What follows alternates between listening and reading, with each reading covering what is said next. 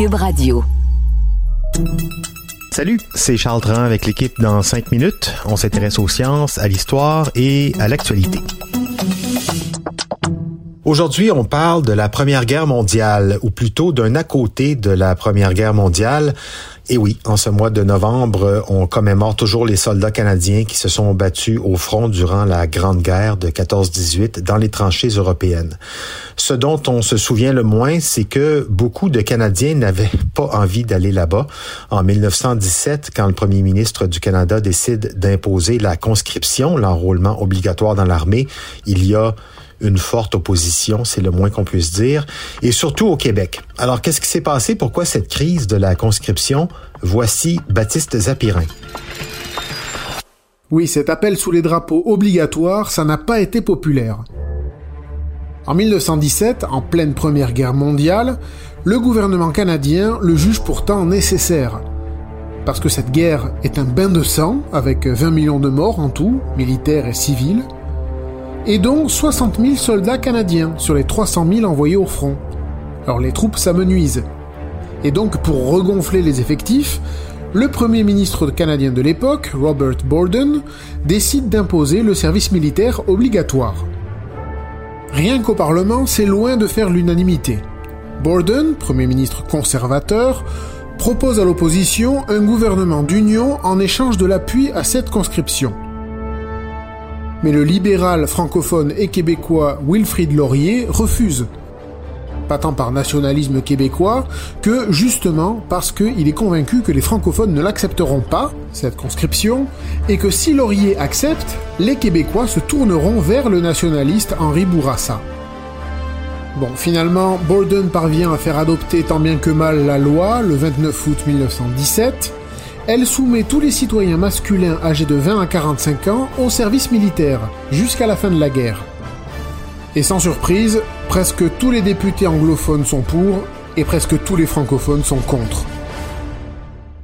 Pourquoi ce n'est pas une surprise? Mais autant les anglophones ressentent du patriotisme à l'idée d'aller combattre aux côtés de la Grande-Bretagne, hein, à l'appel du monarque, autant euh, côté franco, et surtout au Québec, ce n'est pas le cas. Surprise. Déjà quelques années plus tôt, en 1912, l'Ontario venait d'adopter le règlement 17, une circulaire qui interdisait la scolarisation en français dans les écoles catholiques. Et alors, petite astuce politique, ce n'est pas en brimant les droits des francophones qu'on obtient de leur part un sentiment de patriotisme vis-à-vis -vis du Canada et de la mère patrie anglaise. Et non. Les Franco se méfient aussi d'une armée canadienne où tout se passerait en anglais et où leur langue française serait royalement mise au placard. Et c'est d'ailleurs ce qui s'est passé, sauf de très rares exceptions comme le 22e bataillon constitué de Canadiens français, comme on dit à l'époque, toutes les communications se font en anglais. Et puis il y a un point sur lequel un certain nombre de citoyens anglophones tombent d'accord avec les francophones. Elle a l'air épouvantable cette guerre les soldats tombent comme des mouches, et entre la perspective d'une mort horrible, par obus ou par gaz, de finir mutilé ou de vivre dans des tranchées au milieu de la vermine, ben, pas de quoi avoir envie d'y être envoyé de force. C'est d'ailleurs pour ça qu'il y a de moins en moins de volontaires, et c'est pour ça que le gouvernement veut imposer la conscription. Les chefs syndicaux et les socialistes considèrent que la guerre est injuste, donc ils sont contre la conscription. Les cultivateurs aussi sont contre, parce qu'ils veulent que leur fils reste à la ferme, pour aider. C'est une raison importante dans l'ouest du Canada, ça, et aussi au Québec, deux régions très rurales.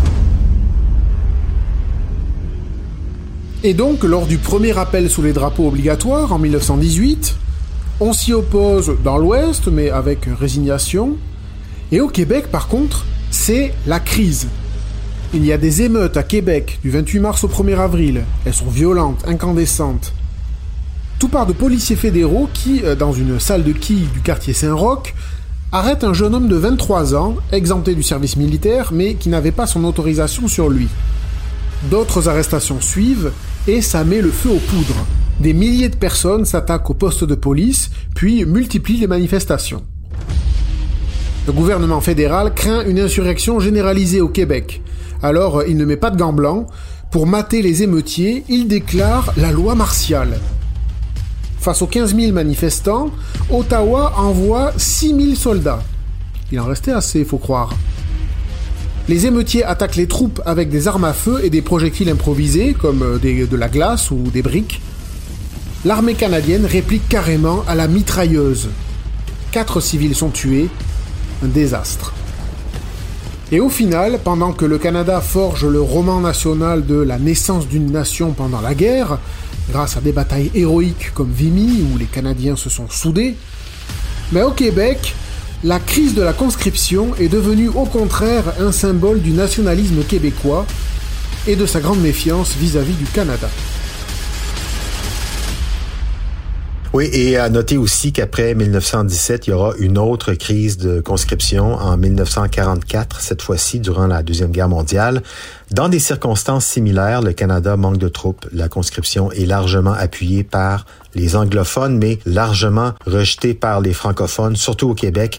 Et là aussi, beaucoup de soldats francophones, mais pas que, iront se sacrifier en Europe.